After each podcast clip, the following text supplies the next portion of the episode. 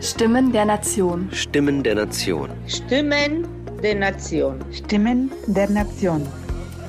Stimmen der Nation. Der Debattenpodcast der Deutschen Nationalstiftung. Heute mit einem Spezial. Mein Name ist Agatha Klaus, ich bin Geschäftsführerin der Deutschen Nationalstiftung und ich möchte mit Ihnen und euch in kurzen Episoden in die Berichte zur Lage der Nation eintauchen. Wir haben acht Autorinnen und Autoren gebeten, ihren Blick auf bestimmte Themenfelder zu werfen, die wir dann in den Berichten zur Lage der Nation veröffentlicht haben. Nun spreche ich mit jeweils einem Autor, einer Autorin über ihren Text. Mein heutiger Gast ist Rainer Klingholz. Er ist Bevölkerungsforscher und war bis 2019 geschäftsführender Direktor des Berlin Instituts für Bevölkerung und Entwicklung. Er veröffentlichte Bücher wie Wir Klimamacher oder Wahnsinn Wachstum und sein neuestes Buch Zu viel für diese Welt ist im März in der Edition Körber erschienen. In den Berichten zur Lage der Nation behandelt er im Text Migration als Demokratietest, wie wir ihn bestehen können, Themen wie die Überforderung der Gesellschaft oder den demografischen Wandel als Sonderfall, und genau darüber habe ich mit ihm gesprochen. Lieber Herr Klingholz, schön, dass Sie sich die Zeit nehmen. Lassen Sie uns direkt loslegen. Und ganz zu Anfang mit einer etwas größeren und übergeordneten Frage. Sie schreiben, dass Deutschland als Vorreiter im demografischen Wandel ein Sonderfall ist. Warum ist das so? In Deutschland sind die Kinderzahlen 1972 bereits unter 2,1 Kinder je Frau gesunken. Das ist der Wert, den man braucht, äh, um mittelfristig eine stabile Bevölkerung zu haben. Damit war Deutschland äh, praktisch das erste Land der Welt, wo das passiert ist. Und dann ist es auch nachhaltig so geblieben. Es ist dann relativ schnell auf 1,5, 1,6 Kinder je Frau äh, runtergegangen. Und das heißt, dass jede Kindergeneration um ein Drittel kleiner ist als die Elterngeneration. Mhm. Äh, und das bedeutet, dass die Generation vorher, als noch viele Kinder geboren wurden oder vergleichsweise viele Kinder geboren wurden in Deutschland, die sogenannten Babyboomer, äh, sich als, sagen wir mal, dicker Bauch durch die demografische Verteilung durcharbeitet. Das war lange sehr praktisch, weil wir äh, auch im Moment fast noch einen hohen Anteil der Bevölkerung im erwerbsfähigen Alter haben. Mhm. Das heißt, es gab viele Menschen, die auch mit einer guten Ausbildung gearbeitet haben, Steuern gezahlt haben, Sozialbeiträge gezahlt haben. Äh, und das waren die goldenen Jahre der Bundesrepublik. Aber diese goldenen Jahre gehen jetzt mit der Verrentung der Babyboomer, die gerade einsetzt und in den nächsten zehn Jahren über die Bühne gehen wird, werden wir einen deutlichen Rückgang der, bei der Erwerbsbevölkerung haben. Äh, sie, äh, etwa 50 Millionen Menschen sind im Erwerbsalter heute und bis 2035 werden das noch 44 Millionen sein, also 6 Millionen weniger. Das ist einmal für den Arbeitsmarkt wichtig, weil weniger Menschen die Arbeit äh, machen können. Ja. Äh, und es ist vor allem für die Sozialsysteme äh, wichtig, weil wir mehr Empfänger bei gleichzeitig weniger Einzahlern haben. Und das ist das große demografische, sagen wir mal, finanzpolitisch äh, demografische Problem, was in den nächsten zehn Jahren auf Deutschland zukommen wird. Und welche Rolle spielt dann Migration im demografischen Wandel der Bundesrepublik? Äh, eine von verschiedenen äh, Faktoren äh, mhm. spielt, äh, bedeutet die Migration. Denn es gibt verschiedene Möglichkeiten, sich an diesen, an diesen Alterungsprozess oder die Verrentung der Babyboomer anzupassen. Erstens länger arbeiten. Äh, das ist in kleinen Schritten schon auf den Weg gebracht mit der Rente mit 67, aber das wird nicht das letzte Wort sein. Das zweite ist besser ausbilden. Äh, wir haben immer noch einen relativ hohen Anteil in Deutschland von jungen Menschen, die keinen vernünftigen Abschluss haben, also nicht mal einen Hauptschulabschluss, das sind so sieben Prozent etwa. Wenn man da die Bildung verbessert, äh, bekommen wir natürlich leistungsfähigere Erwerbspersonen und die können einen Verlust leichter ausgleichen. Und der dritte Faktor ist Zuwanderung, also Arbeitskräfte, die aus anderen Ländern nach Deutschland kommen und uns wirtschaftlich helfen. Mhm. Sie schreiben in Ihrem Text ausführlich über Fluchtursachen, über die Auslöser von Migration und vom Zitat unhaltbaren Status quo und legen dann fünf Lösungsmodelle dar. Ähm, ich will sie kurz auflisten. Das Alles wird gut Modell, offene Grenzen, löchrige Grenzen, Deutschland macht dicht und das Modell Kanada. Können Sie unseren Hörerinnen und Hörern kurz diese Modelle erläutern oder vielleicht verraten, zu welcher Lösung Sie tendieren? Also wir haben insgesamt die Herausforderung, dass wir Arbeitskräfte aus anderen Ländern brauchen. Mhm. Die haben wir früher relativ einfach gekriegt, und zwar aus Europa oder aus dem erweiterten Europa bis Richtung Türkei, also die ganze Gastarbeitermigration. Das war ja im größeren Umfeld von, von Deutschland, von Europa. Das äh, wird jetzt aber schwieriger, weil äh, fast alle Länder in Europa rückgängige Kinderzahlen verzeichnen. Äh, und gerade aus Osteuropa, wo in der Vergangenheit äh, viele Menschen nach Deutschland gekommen sind, dort haben wir neben einer starken Abwanderung sehr niedrige Kinderzahlen. Also da ist nicht mehr viel zu holen, was Zuwanderung anbelangt. Äh, und deswegen muss man da auf die sogenannten Drittstaaten gehen, mehr und mehr. Äh, das heißt, aus äh, Asien, aus Afrika, aus Lateinamerika Menschen begeistern für Deutschland, also anwerben, äh, damit sie hier eine Beschäftigung suchen und finden können. Gleichzeitig haben wir aber neben dem Bedarf ein großes Angebot an Migranten, die äh, gerne nach Europa oder nach Deutschland kommen würden. Mhm. Das kommt äh, durch schwierige äh, wirtschaftliche Lagen in vielen Ländern der Welt, mhm. aber auch durch Krisen in vielen, also politische Krisen, Kriege, Bürgerkriege und so weiter in vielen Ländern der Welt. Und das ist dann eine Mischung aus Wirtschaftsmigranten oder geflüchteten Personen oder äh, die auf der Flucht sind. Dieses Angebot übersteigt die Nachfrage in Deutschland bei weitem. Und da muss die Politik eben einen Weg finden, äh, wie sie einerseits den Arbeitsmarkt in Deutschland versorgen kann und andererseits ihren internationalen Verpflichtungen über, die Genf, äh, über das Genfer äh, Flüchtlingsabkommen, äh, was Deutschland ja unterzeichnet hat, zu erfüllen und eben dann auch die humanitären Leistungen zu erbringen gegenüber Geflüchteten. Mhm. Das ist alles nicht leicht. Äh, und in, im Rahmen dieses äh, dieses großen ja, äh, Geflechts gibt es dann diese, diese fünf Varianten, die Sie gerade zitiert haben. Die Alles wird gut äh, Variante äh, würde bedeuten, dass die großen Krisen auf der Welt eingedämmt werden können, dass die internationale Zusammenarbeit äh, sich verbessert und dass die armen Länder sich so gut wie möglich entwickeln. Mhm. Äh, mit der Folge, dass die meisten Menschen aus Äthiopien oder Senegal oder dem Kongo vorziehen, dort zu bleiben, wo sie kulturell und sozial verankert sind. Ähm, was ja im, im Sinne der meisten Menschen wäre. Mhm. Aber nach dem heutigen Kenntnisstand äh, ist dieses Modell völlig unrealistisch, weil die Zahl der Krisen auf der Welt im Moment oder in den letzten Jahren stark zugenommen hat. Äh, wir haben jetzt noch den Klimawandel, der sich noch auswirken wird auf künftiges Migrationsgeschehen. Äh, deswegen, äh, alles wird gut, ist äh, eine naive Vorstellung, eine schöne Vorstellung, aber es wird eben leider nicht alles gut. Mhm. Die zweite Variante hieße offene Grenzen. Offene Grenzen, äh, das äh, hört man manchmal in der Diskussion um Migration und äh, Flüchtlingsfragen, äh, würde bedeuten, dass Migration ohne jede Restriktion nach Europa, nach Deutschland stattfinden kann. Mhm. Äh, interessanterweise gab es ein, ein solches Modell mal bis ins 20. 20. Jahrhundert für die Europäer in Richtung Kanada und den USA. Also da konnte jeder aus Europa einwandern, wie er wollte. Äh, heute würde es aber den gesellschaftlichen Zusammenhalt in äh, einem Aufnahmeland wie Deutschland extrem belasten, äh, vermutlich ja. überlasten. Und es würde auch die öffentlichen Finanzen extrem belasten, weil in, jeder in Deutschland aufgenommene oder lebende Anspruch auf Sozialleistung hat. Und das wäre in diesen großen Zahlen schlicht und einfach nicht zu bewältigen. Also auch keine, äh, kein, kein gangbares Modell.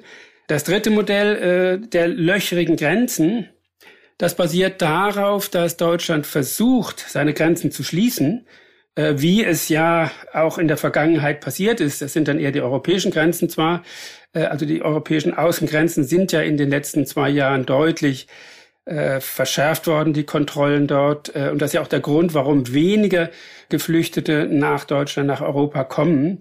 Das liegt nicht daran, dass äh, in Syrien oder in anderen Krisenstaaten äh, der Frieden ausgebrochen wäre, sondern das liegt daran, dass Zäune hochgezogen sind, dass das Mittelmeer überwacht sind, dass es, äh, dass es äh, Abkommen mit dubiosen libyschen Schlepperorganisationen gibt und so weiter und so fort. Mhm.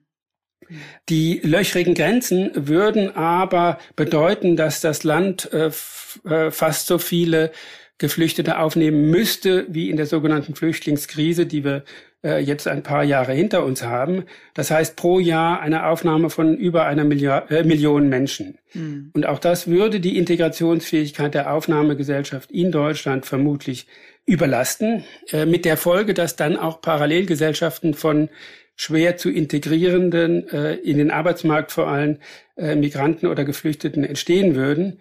Und äh, es würde dann zu einem Wettbewerb unter sozial Schwächeren äh, in Deutschland kommen, also von Zuwanderern und bereits äh, hier Lebenden äh, und aber auch von, von Zuwanderern mit Zuwanderern.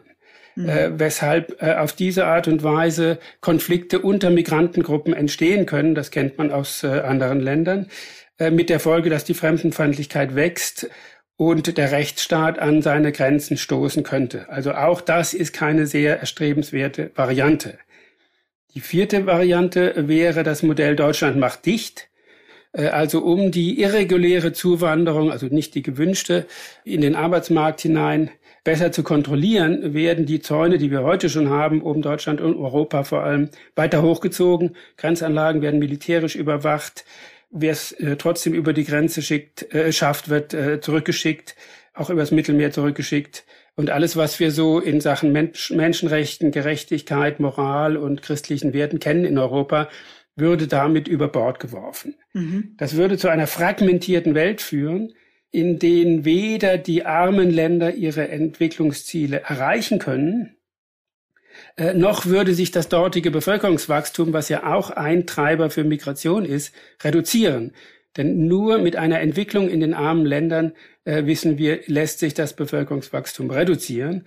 Äh, und das heißt, wir hätten eine gespaltene Welt äh, mit einem größeren Unterschied oder wachsenden Unterschied zwischen den armen und reichen Staaten, mit einer negativen Entwicklung in dem armen Teil der Welt was aber dazu führen würde, dass noch mehr Verzweifelte in Richtung der gelobten Länder aufbrechen würde. Und zwar ganz egal, wie hoch die Zäune sind, mit allen katastrophalen Folgen, die man sich vorstellen kann. Mhm.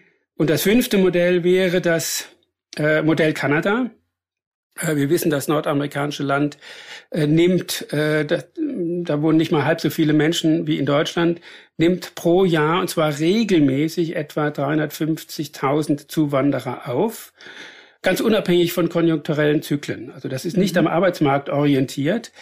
Und diese Zuwanderung wird einerseits äh, über ein Punktesystem, also äh, welchen Ausbildungsstand haben die äh, Personen, welchen Alter haben sie, ähm, haben sie schon ein Jobangebot und so weiter, äh, organisiert über dieses Punktesystem.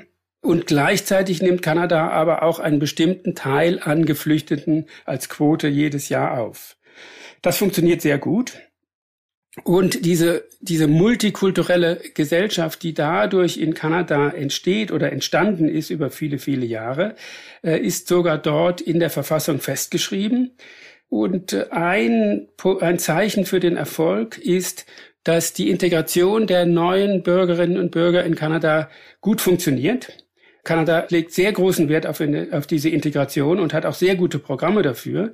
Und ein Zeichen dafür, wie gut das funktioniert, ist, dass die zweite Generation der Zuwanderer, also die Kinder der Zuwanderer, im Schnitt besser qualifiziert sind als die alteingesessene Bevölkerung. Das heißt, mhm. die Aufstiegschancen, nicht der ersten Generation, die haben es immer schwer, die haben es in allen Ländern schwer, aber die zweite Generation hat bessere Chancen als der Durchschnitt der kanadischen Bevölkerung.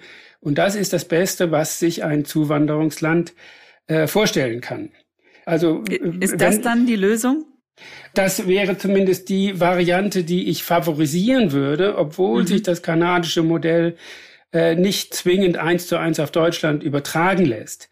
Mhm. Äh, denn erstens ist Kanada durch einen sehr großen Ozean von den Krisenregionen der Welt äh, quasi abgeschirmt, anders als Europa, wo das kleine Mittelmeer äh, dazwischen liegt oder die, die Grenze, die Landgrenze über die Türkei oder über andere osteuropäische Länder.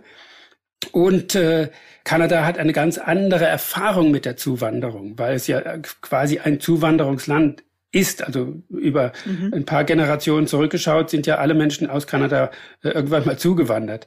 Aber trotzdem sollte man versuchen, mehr Kanada zu werden äh, mhm. und weniger die anderen vier Varianten äh, anzustreben oder, oder, oder, oder da reinzudriften. Denn sie hätten jeweils negative Folgen sowohl für Deutschland wie auch für den Rest der Welt aus den Ländern, äh, aus denen diese Menschen kommen. Mhm. Lassen Sie uns kurz noch zu Ihrem Titel kommen, denn der bietet natürlich eine Steilvorlage für meine nächsten beiden Fragen. Warum ist denn die Migration aus Ihrer Sicht ein Demokratietest und daran natürlich angeschlossen, wie können wir Ihrer Meinung nach diesen Test bestehen? Naja, das liegt daran, dass die Politik den, den Seiltanz oder den, ja, zwischen dem, was der Arbeitsmarkt braucht, also zwischen den, zwischen den in Anführungsstrichen gewollten Arbeitskräften aus anderen Ländern, aus den äh, humanitären und äh, gesetzlichen Verpflichtungen über die, äh, äh über das, die Genfer Flüchtlingskonvention und aus dem großen Angebot, also aus dem, aus dem quasi Druck, der auf äh, Europa äh, herrscht, weil doch äh, im Umfeld von Europa eine ganze Reihe von Ländern in Krisen sich befindet, von Syrien über äh, die Länder südlich der Sahara, über Nordafrika, äh, wo einfach mehr Menschen kommen wollen, als äh, kommen können. Und die Politik kann da eigentlich keine befriedigende Lösung finden. Hm. Sie muss auf Kompromisse eingehen, auch um die innenpolitische Stabilität äh, in Deutschland zu erhalten. Das ist jetzt nichts Neues für die Politik, weil die Politik ist gewohnt, Kompromisse einzugehen. Da, da, findet man nie Lösungen, mit denen alle zufrieden sind. Aber wir wissen aus der Erfahrung der letzten Flüchtlingskrise, dass diese politischen Lösungen schwierig sind und dass es äh, im Extremfall dazu führen kann, dass ganze Teile der Gesellschaft wegbrechen und äh, sich dann doch lieber irgendwelchen Personen oder Parteien zuwenden, die äh, radikale Lösungen, die nicht unbedingt oder selten praktikabel sind, propagieren äh, mhm. in dem Glauben, äh, dass sie damit äh, Wählerstimmen einfangen können. Mhm. Nun ist ja in letzter Zeit, äh, seitdem das Buch erschienen ist, die Migration äh, ein bisschen äh, von der Debattenfläche verschwunden und die Ängste rund um Corona, die Sorgen, die sich aus der Pandemie und der damit einhergehenden Krise befassen, viel präsenter in der gesellschaftlichen Debatte. Haben Sie das Gefühl, dass die Pandemie die Angst vor zu viel Zuwanderung verdrängt? Oder ist es nur ein loderndes Feuer, das wieder entfacht, wenn die Corona-Pandemie überstanden ist? Ich glaube, wir haben als Gesellschaft äh, viel damit zu tun, uns gerade mit einer Großkrise zu beschäftigen. Mhm. Zwei gleichzeitig ist ein bisschen viel und eigentlich hätten wir ja dann drei gleichzeitig, äh, wenn ja. der Klimawandel noch dazu kommt oder andere äh, Fragen. Deswegen hatten wir uns lange als Gesellschaft eben mit der Flüchtlingsfrage beschäftigt, äh, die dann überlagert wurde von der Pandemie. Hm. Die Pandemie hatte gleichzeitig den Effekt, dass die äh, Zahl der Menschen, die einen Asylantrag in Deutschland, in Europa gestellt haben, nochmal drastisch zurückgegangen sind. Schlicht und einfach, weil die Grenzen noch dichter hm. äh, hochgezogen wurden, als es vorher ohnehin der Fall war.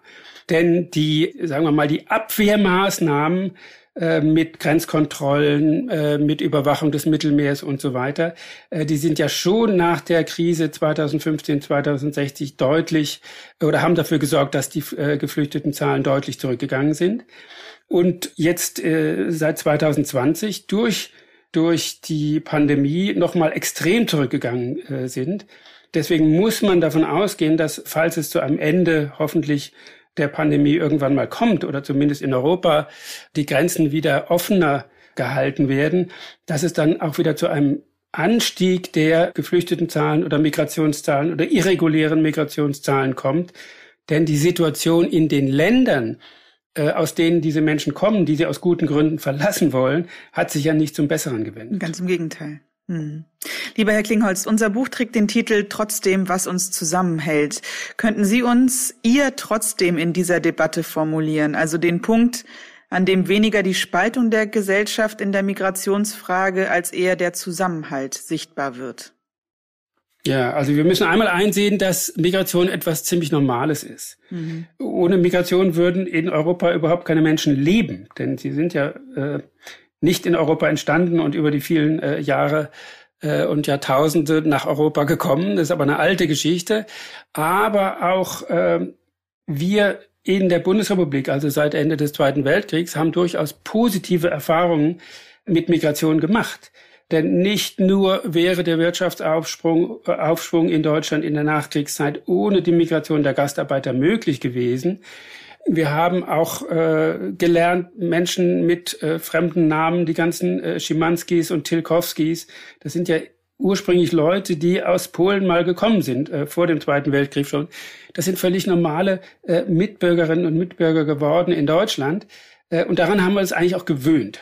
Das Gleiche gilt für die Zuwanderer aus äh, Südeuropa, aus Griechenland, Italien, Spanien, zu einem guten Teil auch für die äh, Zuwanderer aus der Türkei. Alle die sind äh, äh ebenfalls ganz normale Mitbürger geworden. Äh, und wir sind darauf angewiesen, auf künftige Zuwanderer. Und in der Debatte um Zuwanderung haben, glaube ich, die Unternehmen äh, die größte Leistung erbracht, äh, Zuwanderung zu akzeptieren oder gut zu heißen. Denn die waren es, die Politik hat sich ja, oder Teile der Politik hat sich lange dagegen gewehrt, dass Deutschland ein Zuwanderungsland ist, was es de facto seit den 70er Jahren ist.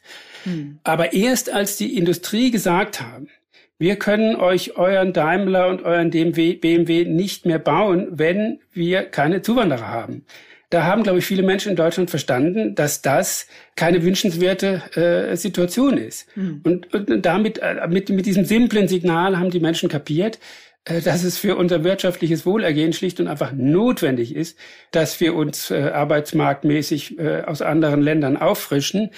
Und ich glaube, die Akzeptanz ist äh, relativ hoch in Deutschland. Und auch die Erfahrungen mit Integration sind über die Jahre immer besser geworden.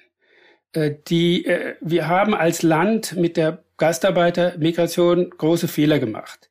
Denn die Politik oder die Menschen in Deutschland dachten lange, ein Gast, wie das ein Gast tut, geht irgendwann mal wieder weg nach Hause. Mhm. Aber diese sogenannten Gastarbeiter sind natürlich zu großen Teilen geblieben in Deutschland und weil sie vorher als Gäste betrachtet wurden, äh, hat sich keiner darum gekümmert, sie auch zu integrieren. Und auch deren Kinder und Kindeskinder hier haben gelitten unter der mangelnden Integrationsbereitschaft äh, in Deutschland. Mhm. Äh, und deswegen haben wir häufig in Migrationskreisen in der zweiten und dritten, dritten Generation relativ schlechte Bildungswerte. Das setzt sich in schlechte Einkommen, äh, in eine vergleichsweise hohe Arbeitslosigkeit um und so weiter. Aber das diese äh, Lage hat sich über die Jahre verbessert. Und die Zuwanderungswellen, die danach äh, auf Deutschland zugekommen sind, mit dem äh, Fall des Eisernen Vorhangs, mit den Jugoslawien-Krisen, mit der Finanzkrise, die viele Südeuropäer nach Deutschland gebracht hat, haben wir immer besser qualifizierte junge Menschen nach Deutschland gekriegt, die sich schneller in den Arbeitsmarkt integrieren konnten und auch unter den Geflüchteten muss man sagen, dass die jetzt auf äh, längere Sicht, äh, äh, ein paar Jahre hat man das ja schon, dass man da sagen muss, auch die können sich mittelfristig besser integrieren, als es viele erwartet haben. Viele dieser Geflüchteten waren jung. Sie sind also häufig in einem Alter nach Deutschland gekommen, wo man hier noch eine Ausbildung machen konnte. Das Problem dieser Menschen ist ja, dass sie erstens die deutsche Sprache vermutlich nicht sprechen äh, und zweitens keinen Berufsabschluss haben, der in Deutschland anerkannt würde. Das heißt, sie müssen erstmal die Sprache lernen und sie müssen zweitens äh, entweder eine Ausbildung auffrischen oder nachholen oder überhaupt machen hier. Und wo das gelungen ist, sind die Integrationsmöglichkeiten besser als ursprünglich erwartet. Und darauf sollte man künftig aufbauen und äh, alles, äh, was man aus der Erfahrung weiß, äh, was funktioniert in Sachen Integration, dann auch auf diese künftigen äh, äh Personen anwenden. Und da geht es vor allem um Sprach, äh, Sprachvermittlung und dann um Beschäftigung. Mhm. Denn eine Arbeit nachzugehen, mit Kollegen zu tun zu haben, das, das füllt einen ja den großen Teil des Tages aus und das ist die beste Form der Integration, die wir kennen weil dadurch sich die Bevölkerungsgruppen mischen und weil die Zugewanderten dadurch eine Möglichkeit bekommen, ihr eigenes, äh, ihr Leben selbstständig zu finanzieren, auf eigenen Beinen zu stehen. Und äh, das ist der Weg. Kanada macht das besser, äh, aber das ist der Weg, den man in Deutschland gehen muss und weiter verbessern muss. Vielen Dank, lieber Herr Klingholz, für dieses Gespräch. Ich danke Ihnen, Frau Klaus. Wer die Gedankengänge von Rainer Klingholz vertiefter nachlesen möchte, dem sei natürlich unser Buch Trotzdem, was uns zusammenhält, Berichte zur Lage der Nation ans Herz gelegt. Neben ihm schreiben unter anderem Marina Weißband, Richard Schröder, Sylvie Goulart oder Heinrich August Winkler. Es fasst 230 Seiten und ist im Murmann Verlag erschienen. Oder der abonniert diesen Podcast. In den kommenden Folgen werde ich mit anderen Autoren in ihre Texte eintauchen. Das war Stimmen der Nation der Debattenpodcast der Deutschen Nationalstiftung. Weitere Informationen zur Arbeit der Stiftung erhalten Sie unter www.nationalstiftung.de.